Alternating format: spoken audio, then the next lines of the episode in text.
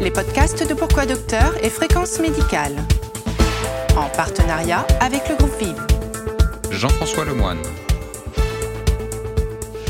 Bonjour et bienvenue à l'écoute de ce podcast d'actualité sur la pandémie. Nous sommes le 8 décembre, un mois qui marquera à jamais l'an 1 de la vaccination anti-Covid. En effet, les Britanniques ont validé le vaccin de Pfizer. Ce matin, le premier Anglais a été vacciné. La Maison-Blanche écume de colère et a convoqué une grande réunion de la FDA jugée trop lente pour une validation urgente. Euh, les agences du médicament sont-elles aux ordres des politiques? Eh bien, on écoutera la réponse du professeur Gilles Pialou, chef de service d'infectiologie à l'hôpital Tenon. Et puis, nos éditorialistes reviendront sur deux sujets chauds de l'actualité. Allons-nous voir le déconfinement assoupli dans une semaine? D'après le docteur Jean-Paul Mar, on peut en douter, ses explications sur la stagnation des chiffres. Quant à Thierry Borsa, il nous dira le sentiment des Français sur le réveillon à 6 que nous recommande le Conseil scientifique. Alors Thierry Borsa, vous êtes rédacteur en chef de pourquoidocteur.fr. Les Français sont-ils prêts à faire un réveillon à 6 Moi je dirais non. Eh bien, Jean-François, la réponse, elle est plutôt oui. Euh, en ce qui concerne le réveillon de Noël, en tout cas, hein, c'est sur cette fête-là que l'on dispose d'enquêtes. Il y en a deux qui ont été réalisées. La première, fin novembre, par l'Institut Odoxa pour le Figaro, qui montre que 64% des Français respecteront cette règle. La seconde, elle date du 2 décembre et elle confirme encore plus cette tendance, puisque Selon l'IFOP, qui a enquêté cette fois pour Odeo, une structure qui est dédiée aux professionnels de santé, 77% des personnes interrogées respecteraient une limitation à 6 personnes pour les repas de Noël. Alors les nuances de formulation sont importantes parce qu'elles expriment deux choses très liées à cette règle des 6. D'abord, dans les deux enquêtes, on voit que les Français considèrent que ce Noël, eh bien, il ne sera pas comme les autres. Pour eux, la fête, elle est déjà un peu gâchée.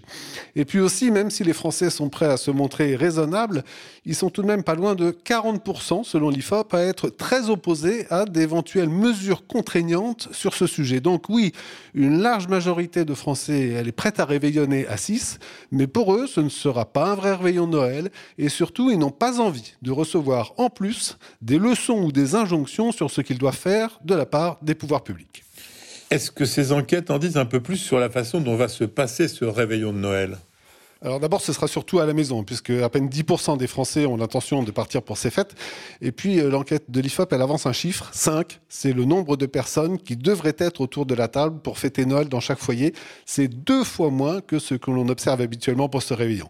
Alors qui sera là? Bien sûr la famille, dans une très large majorité des cas, et selon l'enquête Odoxa, avec dans 60% des foyers un mélange des générations, donc enfants, parents et grands-parents. Mais pour tenir la règle des 6, eh ben, il y aura des perdants dans beaucoup de familles cette année, à en croire l'IFOP, 10% des Français qui passeront Noël tout seuls. C'est deux fois plus que l'année dernière. Ce sont donc les grands-parents qui feront les frais de la règle 6 à table il faut le croire malheureusement pour eux, hein, puisque ce même sondage précise que près de la moitié des familles, 44%, ne verront pas de personnes âgées cette année, contrairement aux années précédentes, et elles l'expliquent par euh, leur souhait d'être prudentes vis-à-vis de ces personnes les plus fragiles. Ces prudences, pas seulement vis-à-vis des plus fragiles, mais en général, elles risquent d'être moins présentes pour le réveillon du 31 décembre. C'est probable, et il y a une donnée dans l'enquête IFOP qui le laisse penser, puisque 50% des Français disent qu'ils prévoient de passer les fêtes, hein, au pluriel cette fois, en compagnie de personnes vivant dans d'autres foyers. Donc, si la famille est prioritaire à Noël, on peut penser que ces autres personnes, eh bien, ce seront les invités du Nouvel An. Euh, et puis, par ailleurs, que feront les jeunes qui aiment souvent passer Noël en famille, mais qui seront tentés, cette fois, d'élargir la fête pour le 31 décembre? Alors d'ailleurs, pour ce réveillon-là, on n'en est plus aussi sa table, hein, puisque le Premier ministre a seulement souhaité que les Français évitent les rassemblements trop nombreux. Alors, reste à définir à partir de quand on sera trop nombreux pour fêter la nouvelle année. il y a pour ça une étude qui a été menée aux États-Unis, selon laquelle 50 personnes rassemblées, c'est 50% de risque d'être contaminées. Manifestement, ce chiffre n'a pas dû être retenu là-bas, puisque les Américains connaissent une accélération de l'épidémie qui intervient, et c'est sans doute pas un hasard, au lendemain des fêtes de Thanksgiving. Merci Thierry, c'est très clair. Jean-Paul Mar, bonjour. Bonjour Jean-François. Alors la grande question qui agite tout le monde, après les propos alarmistes du directeur général de la santé, Jérôme Salomon, hier, est est-ce que l'on va être déconfiné la semaine prochaine, le 15 décembre, comme prévu? Alors je ne travaille pas au gouvernement, donc c'est difficile de m'avancer, mais en revanche, si l'on suit les chiffres, à une semaine de la deuxième vague du confinement allégé, l'objectif de passer sous la barre des 5000 nouveaux cas par jour d'ici le 15 décembre ne sera très vraisemblablement pas atteint. Et la tendance est moyenne, la courbe ne descend plus, elle a l'air de se stabiliser. La bonne nouvelle, c'est que le nombre de cas en réanimation continue, lui, de baisser et que l'on peut avoir un espoir raisonnable de passer en dessous de 3000, deuxième chiffre avancé par le président Macron pour alléger les mesures de confinement. Donc la situation s'améliore, mais si l'on respecte les prérequis à la lettre, cette deuxième phase devrait être retardée ou modifiée. C'est votre théorie personnelle ou c'est une déclaration partagée? Qu'est-ce qui justifie cette inquiétude? Alors c'est une analyse assez partagée. Si l'on en juge par les déclarations, bien sûr, des infectiologues et épidémiologistes les plus fiables, il y a même des off du gouvernement en ce sens, les fameux ballons d'essai. La décision sera bien sûr prise au plus haut niveau et à la dernière minute en fonction des résultats et des réactions des uns et des autres mais surtout, bien sûr, en fonction de la tendance de la courbe des contaminations. Si elle baisse, on pourra sortir. Si elle stagne, comme maintenant en France et dans de nombreux pays voisins, ce sera une décision difficile. Est-ce que cette courbe des contaminations a vraiment arrêté de baisser? Les chiffres du week-end ne reflètent pas la réalité car moins de gens se font tester le dimanche, mais il apparaît que la courbe a arrêté de baisser depuis environ 7 jours et qu'elle est depuis sur une sorte de plateau à environ 10-12 000 contaminations par jour. La baisse majeure semble donc s'être enrayée après l'allègement du confinement, la réouverture de tous les commerces et la sortie en plus grand nombre surtout des Français. Il en est de même en Allemagne, qui n'est pas confinée, avec un plateau à 18 000 par jour, et de la Grande-Bretagne, avec un plateau à 15 000 et qui sort du confinement et va rouvrir ses pubs et ses restaurants. Mais à quoi est-ce dû? On a des idées alors des idées, tout le monde en a et c'est bien le problème. La réalité, c'est que dès qu'on allège les mesures de distanciation sociale et que l'on multiplie les occasions de contact quotidien, y compris dans la famille, les contaminations remontent. A fortiori quand on est dans un lieu clos et que l'on n'y porte pas de masque pendant un temps prolongé. Attention, je ne dis absolument pas qu'il faut refermer les commerces qui sont peu contaminants si les règles de distanciation y sont respectées, mais c'est un phénomène que l'on observe dans tous les pays comparables dès que le confinement est allégé et ce n'est pas très engageant pour les fêtes de Noël. Il y a des arguments pour ce risque de contamination familiale? Alors il y en a quand on regarde ce qui s'est passé aux États-Unis après les fêtes de Thanksgiving, qui sont les fêtes familiales par excellence là-bas alors que seulement la moitié du trafic aérien habituel a été observé, ce qui veut dire qu'au moins une partie des Américains est restée chez soi ou a pris sa voiture, les contaminations explosent cinq jours après, avec un nombre record observé jusqu'à 200 000 contaminations par jour. Pour Noël, il faut donc vraiment faire très attention, en particulier avec les personnes âgées bien sûr, et celles qui ont des facteurs de risque. Certains parlent de se tester, mais il faut choisir le bon test. Est-ce qu'il va y avoir une troisième vague après Noël alors? Alors si on fait comme les Américains pour Thanksgiving, les mêmes causes produisant les mêmes effets, je crains que oui, et ce, dès la deuxième semaine de janvier ce n'est pas le faible nombre de personnes séropositives qui nous donnera une unité de groupe.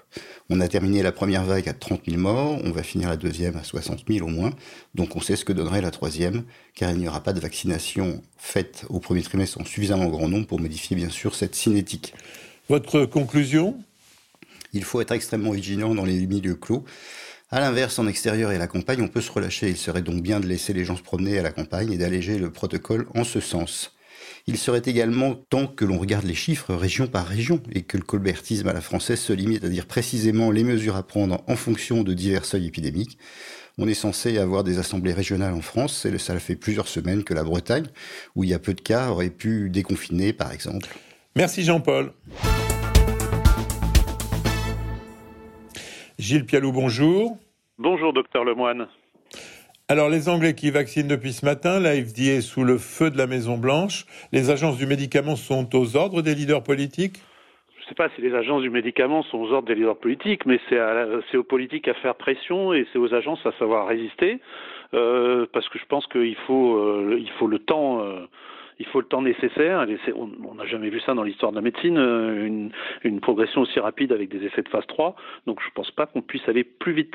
Donc euh, s'il y, euh, s'il y, a du temps à, à, prendre, il y a encore des considérations éthiques à, à, avoir. Et je pense que les leaders politiques sont dans leur rôle et les agences doivent rester dans le, dans le leur. Le blanc-seing des Britanniques, c'est quand même un signal fort pour les autres agences. Oui, mais les Britanniques, euh, comme vous le savez, c'est pas, ça n'a rien à voir avec le Brexit. Hein. C'est-à-dire qu'ils ont utilisé euh, euh, la technique de compassionnelle, hein, d'utilisation compassionnelle, de l'usage compassionnel, ce qu'ont fait d'ailleurs les Hongrois aussi avec le vaccin russe. Donc c'est des procédures de, dérogatoires. Bon, c'est leur, leur problème. Hein. C'est de l'affichage politique là, clairement. Les politiques répondent que l'urgence sanitaire autorise à prendre quelques risques. C'est une stratégie connue de guerre de sacrifier les premières troupes. Non, c'est une provocation, votre question. Je ne pense pas qu'il s'agisse de, sacrifier qui que ce soit dans, ces essais. Il y a des incertitudes, évidemment, sur les premières lignes, euh, qui ne sont pas liées au fait que ce soit les premières lignes, qui sont liées au fait que euh, les vaccins qui leur sont proposés, donc les vaccins ARN, euh, celui de Pfizer, comme que vous avez cité aussi, mais celui de Moderna, euh, on n'a pas d'antériorité euh, vaccinale avec ce, type de, de, molécules, sachant qu'il y a quand même une antériorité thérapeutique, notamment avec des maladies orphelines. Donc on n'est pas totalement euh, vierge d'informations, mais on manque évidemment de recul. La nomination du professeur Fischer, mondialement reconnu, est une vraie garantie pour les Français. Mais le Premier ministre qui l'a nommé, c'est peut-être tirer une balle dans le pied car il ne laissera théoriquement rien passer. Ah non, mais je crois que c'est la meilleure chose qui pouvait arriver au déploiement euh, de la recherche vaccinale, d'avoir quelqu'un indiscutable, indiscuté. Euh, euh, il a été en plus au cœur du sujet avec la thérapie génique pour les maladies, pour certaines maladies infantines. moi, je suis ravi. J'ai échangé avec lui récemment. en plus, c'est une personne intègre. Alors, tirer une balle dans le pied, bah, il aura un personnage. Je veux dire, Jean-François Delfrécy s'est toujours aussi exprimé et parfois en dissonance avec les décisions qui étaient prises. Aussi leur rôle et je pense qu'ils ont euh, l'un et l'autre euh, la carrure pour résister. Y a-t-il à votre connaissance des zones d'ombre qui pourraient singulièrement faire prendre du retard à la campagne de vaccination? Ben, des zones d'ombre, il y en a toujours. par exemple, moi, à titre euh, personnel, j'ai travaillé quand même près de 15 ans sur la recherche d'un vaccin contre le VIH, donc je, je suis habitué à ces questions-là. Je trouve par exemple hallucinant que le programme français n'ait pas mis les soignants en première ligne comme l'ont fait les les CDC, euh, comme l'ont fait les Britanniques. Ça, c'est une zone d'ombre. Alors ça, c'est une zone d'ombre en négatif, c'est-à-dire qu'il va falloir attendre pour les soignants, mais je pense que les soignants vont avoir du mal, euh, notamment les médecins, à vacciner alors qu'ils ne sont pas dans le en première ligne. Bon, ben voilà, après, il aura géré ça, euh, notre ami Fischer. et puis, effectivement, il y a des questions éthiques qui ne sont pas réglées. Par exemple, des questions, on peut en citer une de scientifique les gens qui sont dans les essais euh, qui contre placebo, avec des résultats d'efficacité à 90%, la logique éthique voudrait qu'on euh, arrête le placebo et qu'on leur donne le, vaccin. C'est un peu la logique classique. seulement, si vous faites ça, vous perdez une information très importante, c'est-à-dire que euh, vous ne pourrez plus avoir le groupe contrôle pour euh, justement euh, euh, maîtriser la suite, c'est-à-dire la durée de la réponse immunitaire. Donc en fait, l'éthique et la science s'opposent sur cette question-là, et il faudra évidemment trancher. Alors ça sera soit les pays, soit les industriels, soit les, les comités scientifiques indépendants qui vont trancher sur ces questions-là. Mais bien sûr qu'il y en a des zones d'ombre. L'utilisation de l'ARN messager qui terrorise les anti-vaccins est une technique dont on parle depuis quelques années en cancérologie. C'est plutôt une voie de vaccination astucieuse. Avec quand on voit le, quand on voit d'abord les, anti-vaccins, euh, là ils sont encore plus perdus parce que c'est une autre technologie. Euh, il faut déjà comprendre quelque chose à la, à la, biologie moléculaire et effectivement quand vous allez sur les sites, vous apercevez qu'ils sont en perdition et le, la principale, euh, le principal élément de, de falsification et, de fake news, c'est justement que cet ARN s'intégrerait dans le génome, ce qui est absolument impossible et, et faux et qui est une vraie fake news qui circule. Mais alors, bon, effectivement, euh, il y a, y a euh, quand on regarde le pipeline de, de Moderna, par exemple, euh, on voit qu'ils sont sur quasiment tous les segments de l'infectiologie, le cancer, les maladies rares. effectivement, c'est une voie extrêmement prometteuse. Alors, est-ce qu'elle est-ce qu'elle va générer des, des, propres contre-informations et des effets secondaires? Quand vous avez un effet secondaire pour un million de personnes, par définition, vous ne le voyez pas quand vous avez injecté le produit à, la moitié de 70 000 personnes, ce qui est le cas actuellement. Mais ça, ça fait partie de, toutes les, de tous les développements, de tous les vaccins euh, euh, depuis que l'histoire existe. Et d'ailleurs, l'histoire de tous les médicaments. Et de tous les médicaments. Et puis attendez, attendez, si je puis me permettre, un point vraiment très important. Il, va y avoir des effets secondaires. Il va y avoir des effets secondaires et, toute la complexité, et on, connaît ça, l'histoire du, vaccin. On peut prendre un exemple, c'est le Guillain-Barré. Le, syndrome de Guillain-Barré, qui est une des complications qui a été euh, euh, jetée, si je puis dire, sur le vaccin contre l'hépatite B, qui a été jetée après sur le vaccin contre le papillomavirus. Le Guillain-Barré, c'est à peu près 1700 cas par an. Quand vous avez la grippe, vous avez une probabilité d'avoir un guillain barré qui est par exemple de 4 pour 100 000. Quand vous êtes vacciné contre la grippe, la probabilité, ça a été montré aux États-Unis, c'est 1 cas pour un million. Vous voyez ce que je veux dire? C'est-à-dire qu'après, il faut raisonner sur non seulement sur la relation de cause à effet, mais sur le fait que euh, euh, l'incidence de ces événements est parfois moins important avec le vaccin qu'elle n'allait avec la pathologie contre laquelle on vaccine. D'ailleurs, les Guillain-Barré, on en a beaucoup parlé au début et malheureusement peu lorsqu'on s'est aperçu que la vaccination n'était pas en cause. Il y a plusieurs euh, caractéristiques pour un vaccin. La première est l'innocuité, pour le moment pas d'alerte. La pharmacovigilance sera un élément clé de surveillance par euh, les médecins généralistes, bien évidemment alors effectivement, euh, on a les mauvais souvenirs de 2009 et de la vaccination H1N1. Euh, on va pas sortir des barnums euh, parce que parce que c'est pas comme ça que ça fonctionne en France. Et puis il va y avoir une telle nécessité de pédagogie, de confiance, de rompre la défiance antivaccinale et je pense qu'effectivement, les médecins traitants et puis aussi les spécialistes, hein, comme que, nous sommes, les infectiologues, sont très bien placés pour essayer de euh, d'avoir d'emporter la conviction. Pourquoi disiez-vous il y a un instant que les médecins généralistes n'étaient pas dans le dispositif alors que le Premier ministre, dans sa conférence de presse, a fait leur apologie? Non, non, ils sont dans le circuit, mais ils ne l'ont pas été jusqu'à maintenant. C'est-à-dire qu'ils ont été exclus de, la première vague du Covid et il faut évidemment les mettre au centre du dispositif. Et je pense que pour le, pour le déploiement du vaccin, ils seront en première ligne. Les laboratoires communiquent essentiellement sur l'efficacité, probablement parce qu'ils n'ont que cela en ce moment. Il faut avouer que ces vaccins, à part celui d'AstraZeneca, semblent d'une efficacité remarquable. Encore faudrait-il que ce soit à tous les âges. Alors, il y a, deux, choses. Premièrement, là, on est en train de raisonner euh, sur des communiqués de presse.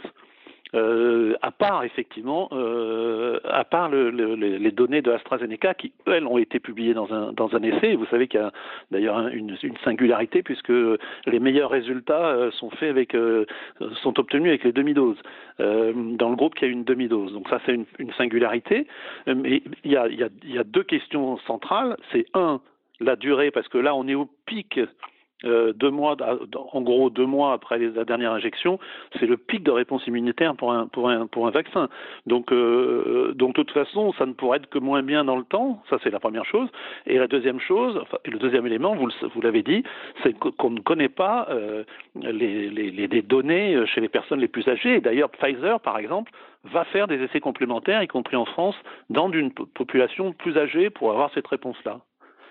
Et la troisième, bien sûr, c'est euh, c'est la fameuse question de est-ce qu'on est en protection individuelle, c'est-à-dire qu'on on diminue seulement euh, le passage aux formes graves ou aux formes symptomatiques, ou on, est dans une vaccination collective, où là on a une prévention de la transmission, et comme vous le savez, pour l'instant on ne sait pas répondre à cette question, en tout cas euh, chez l'homme. Cette propriété est là pour briser les reins de la pandémie en rendant les vaccinés non contaminants. Vous avez des éléments intuitifs de réponse? Bah, le, le, le, seul élément intuitif qu'on a, c'est que de toute façon, il faut, euh, même si on n'a pas le chiffre exact, il faut une immunité collective qui est la rencontre entre euh, l'immunité acquise par, euh, par l'infection et celle qui sera acquise par ceux qui auront accepté de se faire vacciner. Et qu'on souhaiterait que tout ça nous emmène au-delà de 60%. Pour ce qui est de l'immunité collective, comme vous le savez, même si c'est variable en région et que par exemple en Ile-de-France on est au-delà de, de 23%, en, en, national on est à 10%, 5% par vague, 5% la première vague, 5% la deuxième vague d'immunité collective induite par le, par l'infection. Donc il y a encore beaucoup de boulot et beaucoup de conviction pour arriver à trouver les 50 ou 60 qui, qui ont besoin d'être euh, immunisés par un vaccin. Gilles Pialou, vous rêvez sur cette immunité collective. Quand on regarde les taux de gens qui ne veulent pas se vacciner, on sera très loin de l'immunité collective. Bien sûr, et on passe bien sûr, et vous savez qu'il y a des pays où il y a des pays où on est à 80, plus de 85% dans les sondages d'acceptabilité. On en est extrêmement loin, comme vous le dites, ce qui veut dire qu'on aura, euh, on aura trois dimensions ceux qui auront été euh, contaminés, ceux qui auront accepté d'être vaccinés, et tous les autres qui seront contraints euh, de d'adopter des mesures barrières. Et si ça n'est pas le cas, on retournera dans un système de confinement, déconfinement, confinement, déconfinement, que personne ne veut. Ouais, cette vaccination sera donc un acte individuel, donc égoïste. Ben, c'est toujours pareil dans les vaccins, c'est-à-dire qu'on sait très bien, euh, on, prend souvent l'exemple de la rougeole, qui est quand même une des maladies les plus contagieuses, avec quand même une sous-vaccination encore pour ce qui est de la deuxième dose en France. Euh, et eh ben, euh, effectivement, c'est la, démarche égoïste, c'est de pas se vacciner en comptant sur les autres. Mais ça, c'est un classique de l'histoire de la vaccination. On sait très bien que dans les plus actifs d'opposants à la vaccination et notamment ceux qui, qui, ne vaccinent pas leurs enfants des 11 vaccins, euh, c'est quelque chose qui est tenable parce que justement tout autour, les autres enfants sont vaccinés. Question cruciale, comment être certain que la deuxième dose sera respectée? Les médecins ne sont pas des policiers. Ben rien, rien, rien ne prouve que, que, cette deuxième dose sera respectée et on sait très bien que euh, justement pour prendre l'exemple de la rougeole, euh, que, que, ce déficit euh, se fait. On peut prendre aussi le vaccin contre l'hépatite B dans le schéma à trois injections. On sait très bien que on perd du, on perd des gens dans le dans, le fil et là je pense que c'est c'est probablement par les applications. Alors je ne sais pas si ça sera tous anti-Covid ou une autre application. Il faudra suivre les, les parcours individuels et pouvoir restimuler les gens qui auraient oublié de se de se, de se vacciner. Alors l'élément positif, c'est que comme d'autres vaccins vont sortir au fur et à mesure, il est possible qu'on puisse imaginer un schéma euh, comme on dit prime boost, c'est-à-dire que les gens ont une première injection avec un candidat vaccin, par exemple à ARN, et puis euh, d'autres vaccins sortants auraient un autre qui boosterait la première réponse, puisque ça c'est un modèle qui existe dans d'autres pathologies. Vous êtes en train de donner des raisons d'espérer pour les laboratoires qui ont six mois de retard, comme Sanofi. Ils ont donc raison de poursuivre, ne serait-ce que pour cet effet boost? Oui, et puis, après, entre-temps, on aura engrangé les informations sur, euh, la tolérance, sur l'acceptabilité des vaccins ARN. Il est possible qu'il y ait un, gros refus euh, de la population par rapport à l'incertitude qu'il a euh, sur l'incertitude de recul qu'il y a sur ces vaccins. Donc je pense qu'effectivement, personne ne doit baisser les bras pour l'instant. Comment va se passer la séquence de vaccination? On vaccine et on surveille 30 minutes comme les Allemands? Bah, je pense que de toute façon, il y a une surveillance, et a fortiori euh, au début, parce qu'il y a quand même une, une, mise en place de cette vaccination qui, euh, qui, qui, comporte une, une un, un, recueil de la tolérance immédiate. Il y a la tolérance à, moyen terme, il y a la tolérance immédiate. Et la tolérance immédiate, euh, c'est vrai que c'est toujours compliqué. Alors, il y, a, il y, a, des carnets de vaccination, etc. Mais c'est vrai que c'est bien d'avoir les, d'avoir les premiers vaccinés, c'est bien de pouvoir les surveiller. Et effectivement, les Allemands recommandent de, de, de rester 30 minutes sur, sur place. On verra après si c'est faisable au niveau de l'organisation de la médecine de ville. Gilles, en fait, le vaccin est la seule réponse, avec les gestes barrières, bien évidemment, devant la menace d'une troisième vague encore plus meurtrière je ne sais pas si la troisième vague peut être encore plus meurtrière, mais je pense qu'elle sera euh, laminante euh, pour, euh, pour la société, pour les soignants, pour la coexistence avec les Covid négatifs. Et sincèrement, il y a quand même beaucoup d'éléments qui plaident en faveur d'une possible troisième vague. Il faut quand même oser le dire. D'abord parce que, comme vous l'avez compris, c'est pas le vaccin qui viendra régler le problème de la troisième vague. Troisième vague, donc je rappelle que ça sera euh, euh, l'effet euh, non pas post-Thanksgiving comme aux États-Unis, dont on voit les effets catastrophiques, mais qui sera l'effet post-Noël jour de l'an. Vous êtes inquiet? Oui. Oui, je suis inquiet. Je suis inquiet parce que je trouve qu'il y a une, on est à un niveau de circulation du virus actuellement euh, important. On n'est pas du tout en situation où on était en juillet. Euh, regardez, dans mon service qui a 28 lits, on en a la moitié rempli d'encore de Covid, alors qu'en juillet on avait un seul patient. Euh, on a, on, manque d'indicateurs en attendant le dépistage dans les trois métropoles, qui est quand même le minimum qu'on escomptait depuis des, des, mois et des mois sur le terrain. On pensait qu'il y aurait des métropoles tests qui permettraient d'un informer sur la circulation du virus en répétant les tests de manière régulière et en prenant ce qui est fait pour trois villes. Et puis on manque de marqueurs comme par exemple euh, l'analyse des eaux usées qui nous permettrait un peu d'anticiper par rapport à ces marqueurs tardifs que sont euh, euh, la réanimation, le taux d'hospitalisation, et éventuellement le R0.